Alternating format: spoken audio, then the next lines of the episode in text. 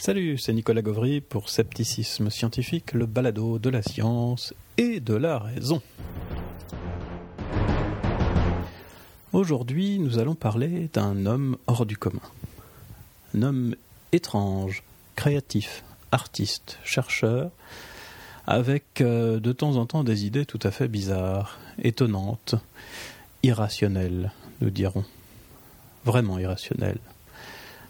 Pour commencer, peut-être une petite devinette. Il va falloir deviner qui c'est, qui est cet homme-là? Alors je vous donne des indices. C'est un homme qui a écrit des bandes dessinées de vulgarisation mathématique, et ça, c'est déjà assez rare, il n'y en a pas des masses. Ce sont les aventures de Lanturlu, si je me souviens bien. Il y a par exemple le géométricon, qui parle de géométrie, le topologicon, qui parle de topologie, vous l'avez compris, et puis il y en a d'autres, il y en a d'autres qui parlent de physique, de cosmologie.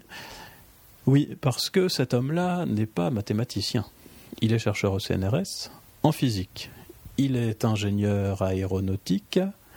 Il a travaillé en cosmologie. Donc sur des parties de la science physique euh, assez spéculatives. Il a aussi travaillé sur des techniques de propulsion euh, à base d'électromagnétisme et de plasma, dont je serais bien en peine de vous dire le premier mot.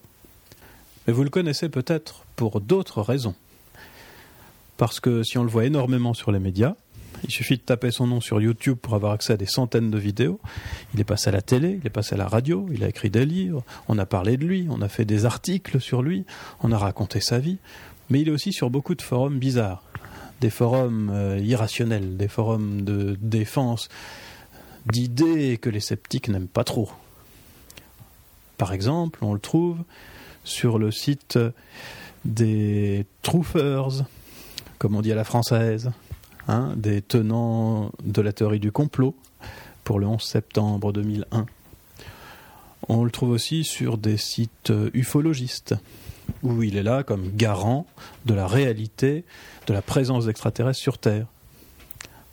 Vous avez trouvé? C'est Jean-Pierre Petit.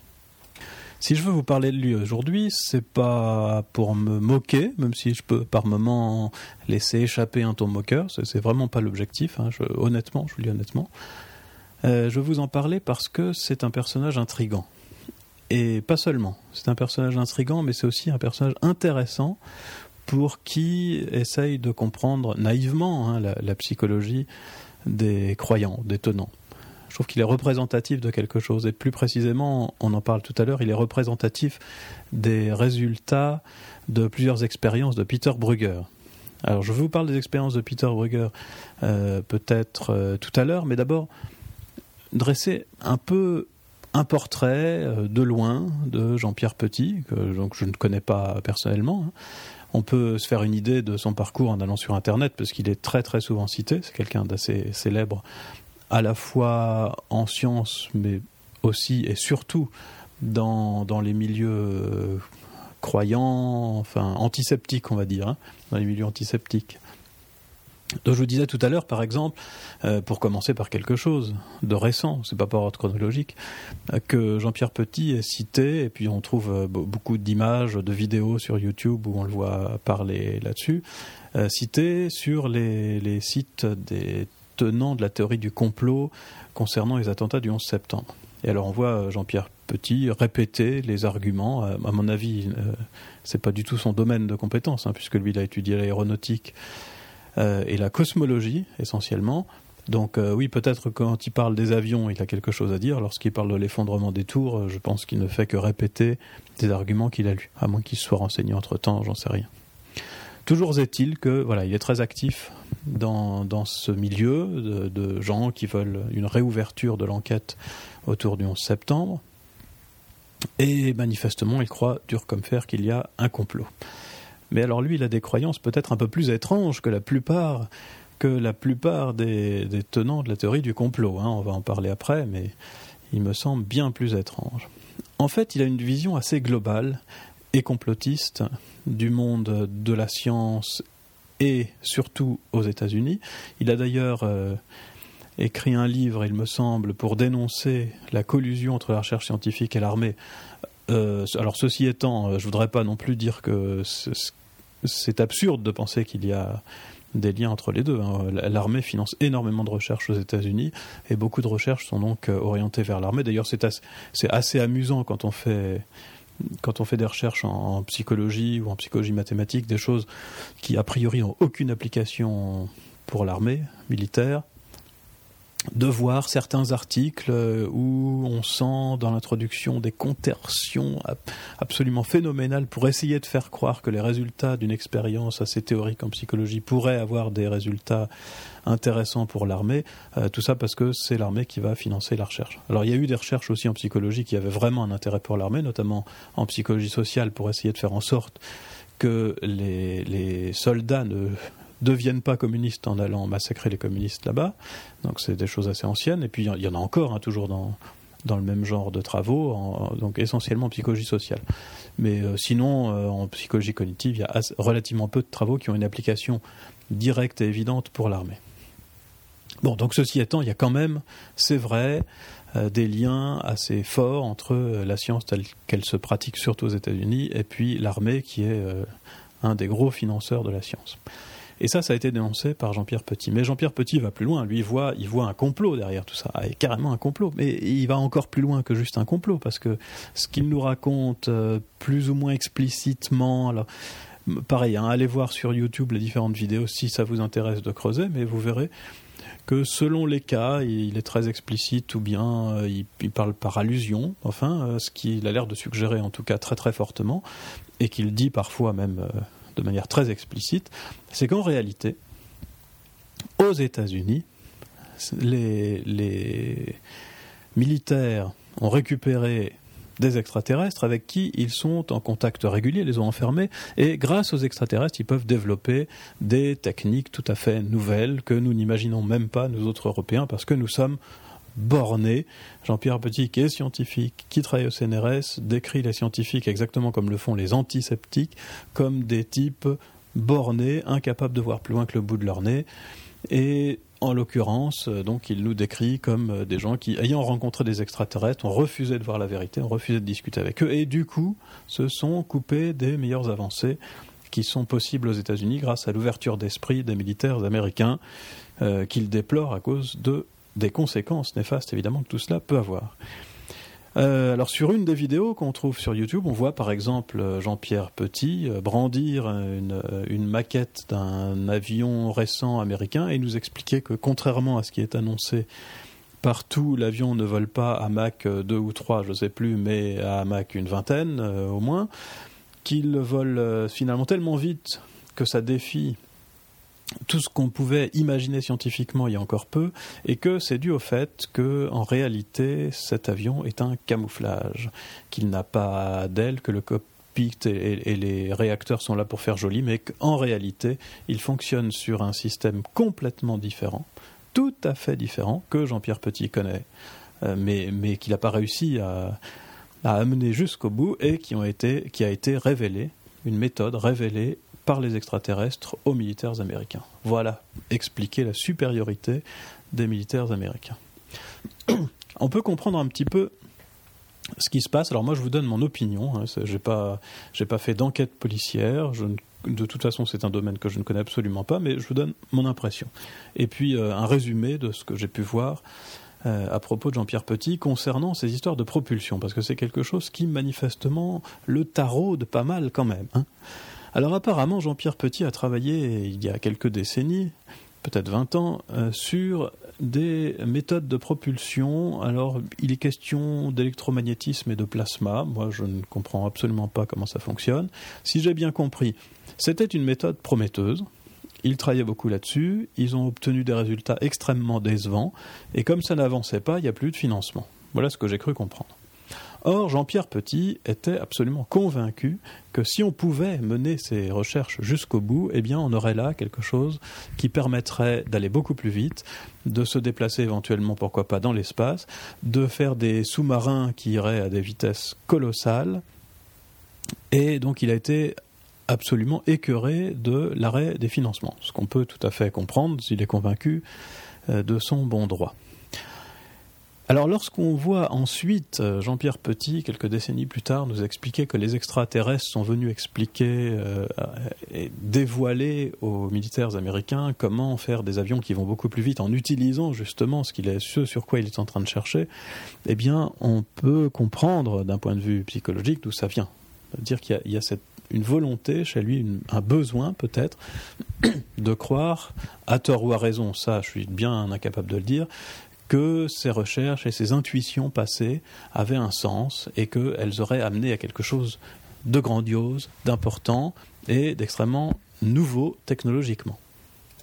Alors cette déception due, euh, donc dans mon interprétation, du moins si elle est correcte, due à, l'arrêt du financement d'un projet de recherche qui lui tenait énormément à cœur et en quoi il avait vraiment confiance, il était convaincu que ça pouvait donner quelque chose d'extraordinaire, euh, ça, ça explique pourquoi euh, Jean-Pierre Petit imagine, si c'est bien si bien une imagination, que en réalité, euh, non seulement son projet était une bonne idée, mais en plus, il est déjà, il a déjà abouti aux États-Unis. alors, mais, ça n'explique pas, bien sûr, ça n'explique pas pourquoi il pense que les extraterrestres ont permis à ce projet d'aboutir. Et là, il faut parler d'une autre affaire qui, est liée à, à Jean-Pierre Petit c'est sa longue discussion avec les extraterrestres. C'est une affaire assez croustillante, très amusante, que je vais vous raconter brièvement.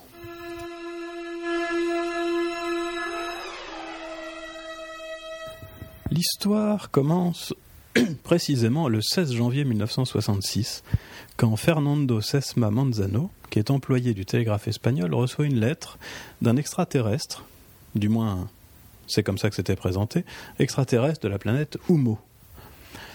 Et cette lettre euh, tombe en de bonnes mains, puisque justement, il se trouve que Fernando Sesma Manzano euh, discute déjà avec pas mal d'extraterrestres. Donc c'est quelqu'un qui est tout à fait réceptif à ce genre de missive. Les auteurs de la lettre donc se présentent comme des humistes. Attention, hein, on dit bien humistes, pas fumistes. Ils viennent de la planète Humo, c'est pour ça qu'on les appelle des humistes. Euh, ils écrivent donc à Sesma, Manzano, et, puis euh, celui-ci en parle, parle des lettres un peu partout, et puis se met à correspondre avec d'autres extraterrestres aussi. Comme les humistes sont des gens relativement jaloux, ça leur plaît pas du tout, et ils décident de chercher d'autres interlocuteurs. Le problème pour les humistes, ça, c'est un vrai problème. Ils, sont là sur Terre depuis près de dix ans déjà, euh, même peut-être un peu plus. Je me souviens plus très bien. Et puis, mais, mais, ils ont un gros, gros problème, c'est que les gens ne veulent pas les croire. Ça, c'est curieux. Ils écrivent des lettres, ils envoient des lettres et les gens ne veulent pas les croire. Alors pour montrer que c'est vrai, qu'est-ce qu'ils font? Eh bien, ils préviennent, ils annoncent leur arrivée. Trois vaisseaux, disent-ils, annoncé dans une lettre, hein, trois vaisseaux arriveront le 3, entre le 30 mai et le 3 juin 1967 dans la banlieue de Madrid, à Saint-José de Valderas.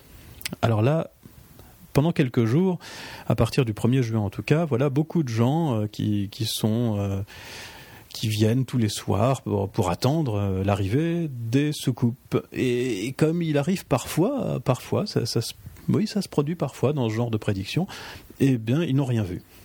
Par contre, les journaux ont vu quelque chose, parce que c'est miraculeux, hein, mais les journaux ont reçu, la presse locale a reçu des photos de, des soucoupes oumistes qui euh, ont atterri à côté de Madrid. Ce qu'il y a, c'est que le GPS extraterrestre, je pense, était en panne, et donc ils sont arrivés un peu plus loin, alors du coup on les a pas vus. Mais enfin voilà, il y a les photos, et donc là c'est sûr, c'est vraiment sûr, il y a bien eu des soucoupes dans la banlieue de Madrid arrivées en 67. Euh, alors ça, ça c'est vraiment Maintenant, on n'a plus qu'à fermer notre clapet, hein, parce que on peut pas dire qu'il n'y a pas d'extraterrestres, on a les photos. Alors, sauf qu'il y a un, type, euh, oh, encore un de ces râleurs sceptiques, qui commence à regarder les photos avec un espèce de microscope, une grosse loupe, et puis qui voit un fil. Ah, alors c'est oui, c'est un peu embêtant ça qu'il voit un fil. Alors comme il voit un fil, bah, il, bah, il en déduit que c'est pas une vraie photo de soucoupe, hein, et en fait, apparemment, il semble bien que ça ne soit pas ça. Non, non, finalement, il s'avère que ce sont des assiettes en carton collées l'une contre l'autre, pendues par un fil, sur laquelle on a dessiné le symbole Oumit. Parce que les vaisseaux Oumit sont reconnaissables à leur symbole Oumit. Donc c'est un faux. Normalement, après une aventure comme ça, Euh, un type comme moi, en tout cas, se dirait, et comme vous, j'en suis sûr, se dirait bon, bah, c'est qu'en fait, c'était un canular. Mais pas du tout, c'est pas un canular. Non, non, non, non, non, pas du tout. Parce que les gens continuent à recevoir des lettres qui leur expliquaient, bien dans le détail, que les pauvres extraterrestres avaient bien été obligés de faire un faux. Et que pour qu'on s'aperçoive que c'est un faux. Parce que sinon si les gens croient que c'est un vrai eh ben eh ben il va y avoir trop de buzz autour. Et puis alors on va plus parler que d'eux. Et les extraterrestres vous savez sont des gens timides ça on a remarqué hein, c'est souvent comme ça. Les extraterrestres sont timides parce qu'ils viennent sur terre. Ils envoient des lettres éventuellement. Ils peuvent même téléphoner. Ils ont téléphoné à Jean-Pierre Petit par exemple. Mais par contre ils aiment pas trop qu'on sache qu'ils sont là quand même. Donc là ils se sont dit ça va faire trop de bruit. On va faire croire que c'est un faux. C'est mieux. Voilà ce qu'ils ont expliqué. Euh, et, apparemment, ça a convaincu des gens. Étonnant, hein. Ça a convaincu des gens. Euh, bref, alors je vous passe les détails de l'histoire, mais euh, les lettres ont continué de plus belles. Et puis, bah, il y a eu tout un groupe de gens qui se sont intéressés à ces lettres, ça, ça circulait pas mal. Et puis, un jour, un jour Jean-Pierre Petit, qui s'intéressait de près à la question, a reçu, lui aussi, pour sa plus grande joie, des lettres des Oumites. Alors dans les lettres, dit-il, quand, on écoute sa version, c'est vrai que c'est intrigant. Hein. Euh, lui, ce qu'il dit, c'est qu'au départ, il était sceptique, évidemment, comme tout bon scientifique, mais qu'en lisant les lettres, il a trouvé dedans des idées de départ pour des recherches qui ont été finalement fructueuses, et que c'était trop fort pour, euh, pour être un canular. Surtout que ça a duré pendant des dizaines d'années. Donc c'est un peu voilà, il, se dit au, début j'y croyais pas, mais finalement quand on voit le contenu des lettres, la puissance scientifique qu'il y a derrière, on est très étonné et on se dit que quand même le plus probable, il est jamais très affirmatif, hein, mais il dit le plus probable c'est quand même que ce soit vraiment des extraterrestres. Ça paraît bizarre hein, de croire un truc comme ça, et pourtant il y a cru. Les chercheurs au CNRS, il y a cru. Alors quand on lit l'une de ces lettres euh, reçues par euh, Jean-Pierre Petit, qui sont disponibles en ligne sur Internet, donc tout le monde peut les lire, elles sont publiques, euh, voilà ce qu'on peut lire. Je vous lis juste un extrait, hein, juste le, début d'une des lettres. Je me demande si, je pense que c'est la première lettre qu'il a reçue. Donc ça dit Monsieur Petit Jean-Pierre, nous posons notre main sur votre noble poitrine. Monsieur, nous avons étudié votre personnalité à travers nos instruments UA Goa oui évaluateur individuel du comportement psychique, et nous avons reçu une forte impression par la haute valeur de votre coefficient d'intelligence abstraite que votre coefficient d'intelligence abstraite y a atteint. Nous pouvons vous affirmer sans aucune erreur que vous êtes parmi les 2,9 10 puissance moins 6 des hommes les mieux doués sur ce domaine à Oyaga, c'est-à-dire la planète Terre. Nous vous supplions de ne pas croire que nous essayons de vous flatter, ce qui serait d'autre part inutile étant donné que nous vous demandons rien en échange. Mais nous voulons tout au contraire vous encourager à continuer vos études spéculatives sur la logique formelle qui, vous l'avez deviné, constitue la clé pour la compréhension de l'univers. Le théorème de Fermat, dont nous savons que vous avez connaissance, a bien une démonstration et elle est apportée d'un homme de votre condition intellectuelle. Alors un peu plus loin, il explique comment faire. Et là, je vous donne le truc pour démontrer le théorème de Fermat. Vous devez suivre la pensée de points 1 égale 1, 0 égale 0, 1 différent de 0, 0 différent de 1, et la croiser avec 1 égale 0, 0 égale 1, 1 différent de 1, 0 différent de 0, c'est-à-dire combiner égalité, inégalité binaire à logique tétravalente. Traction hein, depuis du théorème de Fermat, mais je crois pas que ça utilise euh, tellement les combinaisons d'égalité-inégalité à logique tétravalente binaire. Enfin, moi, quand je dis cette lettre, je suis pas épaté par le niveau. Mais il en a reçu d'autres, hein. il y en a eu plein d'autres. Et euh, si, si on peut faire confiance à Jean-Pierre Petit, donc dans certaines de ces lettres, il y avait des idées qui ont été fructueuses. Alors moi, je veux bien le croire, mais je pense que dans les lettres, il devait y avoir des idées très générales et probablement écrites par quelqu'un simplement qui connaît le domaine. Voilà. Euh, cette, euh, cette hypothèse-là, je suis pas. c'est pas une révélation. Hein. Je suis pas le premier à y penser. D'ailleurs, euh, c'est même pas moi qui ai. J'y ai pas pensé. Hein. Je l'ai lu, tout simplement. Et, mais seulement, ça fait longtemps qu'on le savait, parce qu'il y a, un type qui avait bien l'air d'être dans le coup, parce qu'il était là tout le temps, il était au courant de tout, il avait des lettres chez lui, il avait même des maquettes de, de vaisseaux extraterrestres chez lui, c'est bizarre, hein, comme sur la photo. Et, ce type-là, euh, qui s'appelle Peña, c'est apparemment euh, quelqu'un qui s'y connaît en, physique, hein, hein, il a fini par dire que Oui, c'était lui qui avait écrit toutes ces lettres, mais qu'il arrêtait parce que ça devenait complètement délirant. Alors là, bon, on pourrait penser que quand même, euh, même sans être vraiment sceptique, quand quelqu'un a avoué, puis quand on croise les arguments quand même des sceptiques, par exemple, le fait que dans les lettres euh, prétendument ou on a retrouvé des erreurs en astronomie qui correspondent comme par hasard aux erreurs commises par les terriens cinq ans plus tôt, notamment sur des distances entre, planètes, ce qui est assez curieux pour, des extraterrestres aussi doués. Euh, on se dit là vraiment, bon, tout le monde, euh, n'importe qui, même très croyant, va finir par se dire ah je me suis bien fait d'avoir et puis euh, voilà, l'histoire est finie, c'était un canular. Eh bien, pas pour tout le monde, pas pour tout le monde et notamment pas pour Jean-Pierre Petit. En tout cas, ça s'est pas manifesté de manière trop brusque puisque Jean-Pierre Petit a continué à dire que c'était très probablement d'extraterrestres et que le plus probable, c'est que Peña avait écrit cette euh, autodénonciation, cet aveu euh, sous l'impulsion des extraterrestres parce qu'ils en avaient marre d'être au centre de toute une discussion et qu'ils voulaient pas qu'on sache qu'ils sont là. On se demande d'ailleurs pourquoi ils s'en vont pas du coup. Et voilà, donc il a continué à y croire. Voilà, un comportement tout à fait étrange, mais très très très très classique quand on a une croyance euh, comme ça, euh, surtout une croyance euh, qui paraît irrationnelle aux autres, surtout une croyance très minoritaire, et quand on l'a énoncé comme il l'a fait à la télé publiquement, c'est-à-dire il s'est engagé publiquement, ça c'est là, il y, a tout un truc en psychologie qui s'appelle la théorie de l'engagement là-dedans. qui c'est beaucoup plus facile de revenir, de beaucoup plus difficile pardon de revenir en arrière quand on s'est engagé publiquement. Or, Jean-Pierre Petit a écrit des livres euh, pour dire que les extraterrestres sont parmi nous depuis des décennies. Euh, il, a, il a fait des émissions de télévision et donc il s'est engagé publiquement, c'est le moins qu'on puisse dire, euh, dans sa croyance, ce qui rend évidemment un retour en arrière extrêmement difficile pour lui. Mais c'est pas de cet aspect-là tellement que j'avais envie de vous parler d'un point de vue psychologique. C'est d'autres choses dont je vous parle juste après. Alors là, juste pour faire un résumé, une synthèse de ce qu'on vient de dire, vous voyez que euh, d'abord on arrive à expliquer pourquoi, euh, pourquoi Jean-Pierre Petit a bah, besoin, entre guillemets, pourquoi il croit que euh, les Américains ont développé un système de propulsion nouveau à base d'électromagnétisme et de plasma, parce que tout simplement c'était son dada quelques décennies plus tôt, quelques années plus tôt en tout cas, et puis qu'il était convaincu que ça pouvait amener à quelque chose et qu'il n'a jamais pu poursuivre ses recherches euh, pour des raisons de financement, si j'ai bien suivi l'affaire. Euh, donc ça, ça, explique pourquoi il a un, besoin de voir quelque part une réalisation de, son projet qui est tombé à l'eau malgré lui.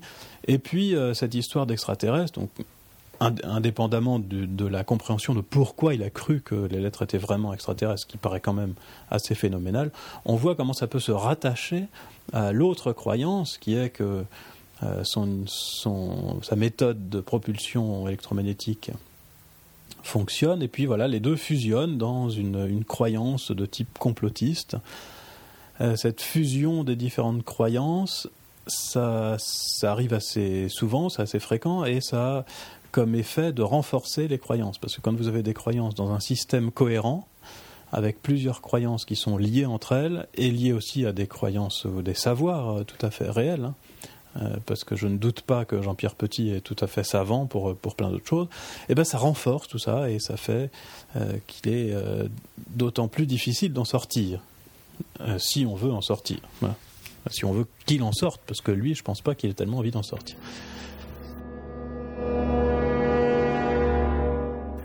Voilà, maintenant on va faire semblant de changer complètement de sujet, mais en fait c'est pas du tout un changement de sujet parce que vous allez voir, on va revenir à Jean-Pierre Petit juste après. Euh, mais moi ça m'a fait penser, ça m'a fait penser à quelque chose d'apparemment sans aucun lien avec les extraterrestres. Ça m'a fait penser à une série d'expériences, à des résultats de travaux de Peter Brugger. Peter Brugger, c'est un neuropsychologue suisse, je crois. Euh, donc il travaille en, il, met des gens dans des IRM puis il regarde ce qui se passe dans le cerveau pendant qu'ils font toutes sortes de choses diverses et variées. Entre autres, il utilise aussi des des expérimentations psychologiques plus classiques. Et il avait synthétisé un ensemble de résultats dont la conclusion, la synthèse me paraissait tout à fait passionnante en tout cas. Euh, et ça parlait euh, de, à la fois de schizophrénie ou de mode de raisonnement proche de la schizophrénie, de créativité et de croyances irrationnelles. Alors le point de départ de toute cette série d'expériences et de travaux était le priming ou la, ou plutôt, on pourrait dire, euh, la manière dont on fait des liens entre les différents concepts. Alors, je, vous explique simplement euh, pourquoi j'ai parlé de priming. C'est une méthode, en fait, expérimentale qui permet de mettre en évidence des liens qui sont faits de manière éventuellement inconsciente. La méthode classique est la suivante. On vous dit, vous allez voir sur l'écran une suite de lettres et vous devrez dire le plus vite possible s'il s'agit ou non d'un mot de la langue française, si c'est fait avec des francophones. Et donc, par exemple, vous pouvez voir euh, apparaître le mot table. Voilà, à un moment, il y a table qui apparaît à l'écran, et donc vous vous dites, euh, oui, c'est un mot de langue française. Alors, si c'est un mot de langue française, vous devez appuyer sur une touche, par exemple, et il faut appuyer le plus vite possible. Alors ça, bon, bah, ça n'a pas l'air très compliqué, ok. Euh, ce qui se passe, c'est que avant la présentation du mot table, sans que vous le sachiez, parce que c'est complètement inconscient du fait que c'est en subliminal, on vous présente une autre série de lettres. Et en général, un mot. Alors par exemple, on peut vous présenter le mot chaise, ou alors on peut présenter le mot pomme.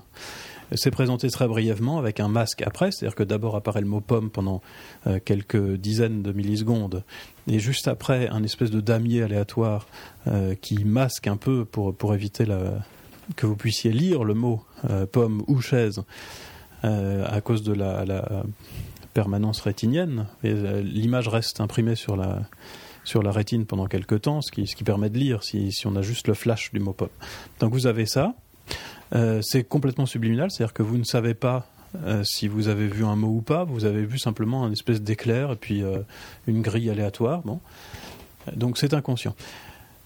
Mais ce qu'on observe, c'est que si on a présenté en subliminal, donc de manière inconsciente, un mot en relation avec le mot final, le mot cible, donc, si on a présenté chaise et ensuite vous devez dire si table est un mot de langue française ou non, vous répondez légèrement plus vite que si on a présenté un mot comme pomme qui n'est pas relié directement à table.